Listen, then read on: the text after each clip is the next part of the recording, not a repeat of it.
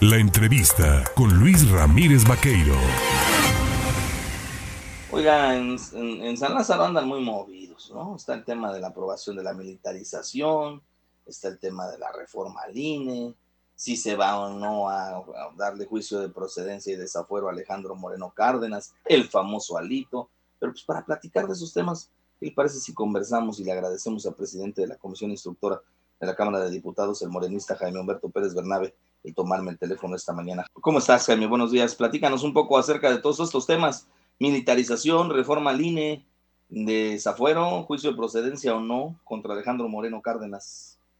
Bueno, eh, en primera instancia, el pasado miércoles, eh, ya las, las primeras horas del día jueves, con la sesión del miércoles, aprobamos con 300, un promedio de 339 votos a favor y 153 eh, el decreto la reforma, mejor dicho, al artículo quinto transitorio en materia de Guardia Nacional para ampliar el periodo hasta el 2028, donde el ejército ayuda en las tareas de lucha contra el narcotráfico y mantener la seguridad del pueblo de México. Era una, un reclamo de la sociedad. No podíamos eh, dejar a la sociedad en estado de indefensión ante una situación difícil en lo que seguimos fortaleciendo a la Guardia Nacional y en esta ocasión eh, se busca crear un fondo, se crea un fondo para apoyar a los municipios y a los estados. No se está militarizando, es una, una un falso debate que arma la de la derecha, que son ellos quienes de manera irresponsable sacan al ejército en el 2007-2006 para legitimar lo que nosotros seguimos sosteniendo, el robo más grande que ha tenido el pueblo de México, que es el robo de la presidencia por parte de Felipe Calderón Hinojosa. De esa manera de responsable nosotros desde la legislatura pasada hicimos las modificaciones necesarias constitucionales para que el ejército no estuviera de manera ilegal eh, dándole protección al pueblo de México, pero también creando la figura de Guardia Nacional. Entonces, mantenemos hasta el 2028 la permanencia del ejército en el apoyo a la sociedad. Nada más te doy un, dato, dos datos. En el 2008, la derecha crea el Subsemun y de ahí se transforma en el 2016 en Fortasec. En nuestro estado de Veracruz, un promedio de cerca de 20 municipios solo tenían acceso a este programa. En todo el país, cerca de 300, cuantos son 2.471 municipios. Y un ejemplo muy claro, el distrito de Papantla, el cual, eh, del cual soy solo Papantla cabecera, solo Papantla municipio contaba con ese fondo. Y ahí están los, los datos periodísticos, ahí están los informes también, donde la policía de Papantla secuestró a jóvenes, eh, un excomandante de la policía municipal era, era un líder de secuestradores, con el Subsemun y con Fortasec. Entonces desprotegías a todos los demás. Y con la Guardia Nacional y el Ejército no restringe a ningún municipio en el país y en ningún lado del estado de Veracruz. ¿Esto inmuniza a la Guardia Nacional a que cometan delitos? Te lo pregunto porque pues sería la medida que salvará esta situación, esta circunstancia. No, no, no, claro que no, porque también ha habido policías municipales que cometen delitos, hay policías estatales en toda la nación que cometen delitos. Obviamente, entre más grande sea una estructura, tiende a algunos elementos a corromperse. Sin embargo, no podemos señalar que únicamente una institución, es más, es más fácil para la delincuencia organizada vulnerar a una policía municipal o estatal que al ejército. Y no quiero decir o no puedo eximir que no hay elementos de una u otra de las tres instancias que puedan corromperse, pero es más complicado que los altos mandos del ejército puedan tener ese tipo de corrupción o sometimiento a la delincuencia organizada. Ahora bien, dentro del tema del Instituto Nacional Electoral, ustedes han hablado de la necesidad urgente de hacer una reforma amplia, importante a este segmento. Eh, ¿Vendrá la desaparición con esto del INE? ¿Es, es, la medida ideal para pues, tener democracia plena en nuestro país? No, no, e, eso es otro argumento falso de la derecha. Qué bueno que me lo preguntas de esa forma. En ningún momento desaparece el INE nosotros estamos proponiendo que de 11 consejeros pasen a ser 7 únicamente, consejeros del INE.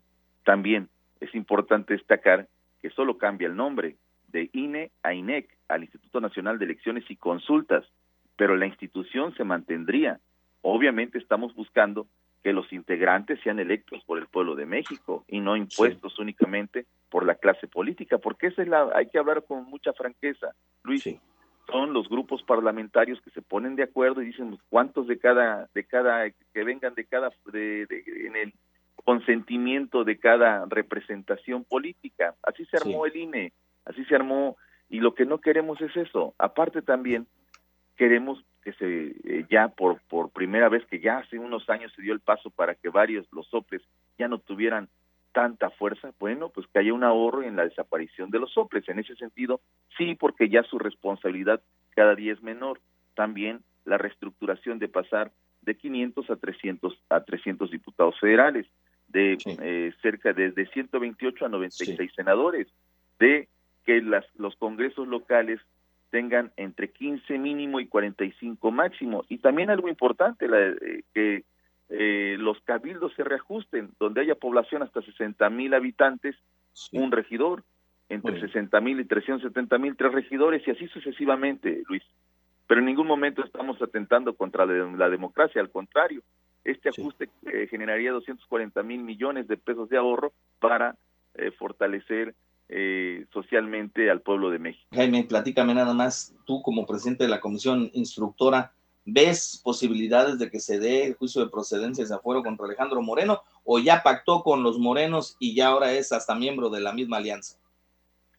No, nosotros siempre, y, y tú lo sabes, Luis, y le digo al auditorio, siempre nosotros velaremos por el respeto amplio a la Constitución, a las leyes, y en ese sentido, yo lo que puedo decir es que vamos a analizar los expedientes que haya en la sección instructora. Te quiero comentar, le quiero comentar al auditorio que estamos en el proceso entrega-recepción administrativo. Tenemos solo un detalle eh, para poder iniciar y que nos entregue eh, el área jurídica todo lo que tiene en sus manos para poderlo analizar. No puedo adelantarme a nada, a decir sí, a decir no, Necesitamos conocer a la perfección la carpeta de investigación entregada por la Fiscalía del Estado de Campeche y en ese sentido vamos a estar informando, estimado Luis, y decirle a la sociedad que siempre ha reclamado cero impunidad y una lucha constante contra la corrupción y la deshonestidad de cualquier servidor público. Yo no puedo señalar a una persona, sería altamente irresponsable hacerlo, pero es una lucha permanente y constante que debemos hacer todos los ciudadanos una lucha constante para fortalecer uno de los valores más importantes que es la honestidad. Pues yo te agradezco, Jaime Humberto Pérez Bernabe, por platicar con el auditorio de En Contacto en el Estado de Veracruz, por hablar de todos estos temas relevantes e importantes en la vida de, eh, la, del Congreso y sobre todo para los mexicanos. Ya platicaremos, si me lo permites, la semana próxima eh, del tema del presupuesto, porque ese es otro tema también. Es mucho de claro que sí, claro que sí, con mucho gusto y decirle al pueblo de Veracruz que siempre los diputados, legisladores de la Cuarta Transformación, y en esta ocasión me da gusto que dos o tres diputados del PRD votaron a favor de la permanencia del ejército. Es un doble discurso, es un falso debate de la, de la derecha el estar, el estar, sosteniendo otros, otras cosas que no son. Ante todo, la seguridad de los veracruzanos y del pueblo de México. Muchas gracias, Luis. Un abrazo. gracias, Jaime. Te mando un fuerte abrazo. Ahí tiene usted al diputado federal presidente de esta comisión instructora en la Cámara de Diputados, y morenista Jaime Humberto Pérez Bernabe, diputado por el distrito de Papantla.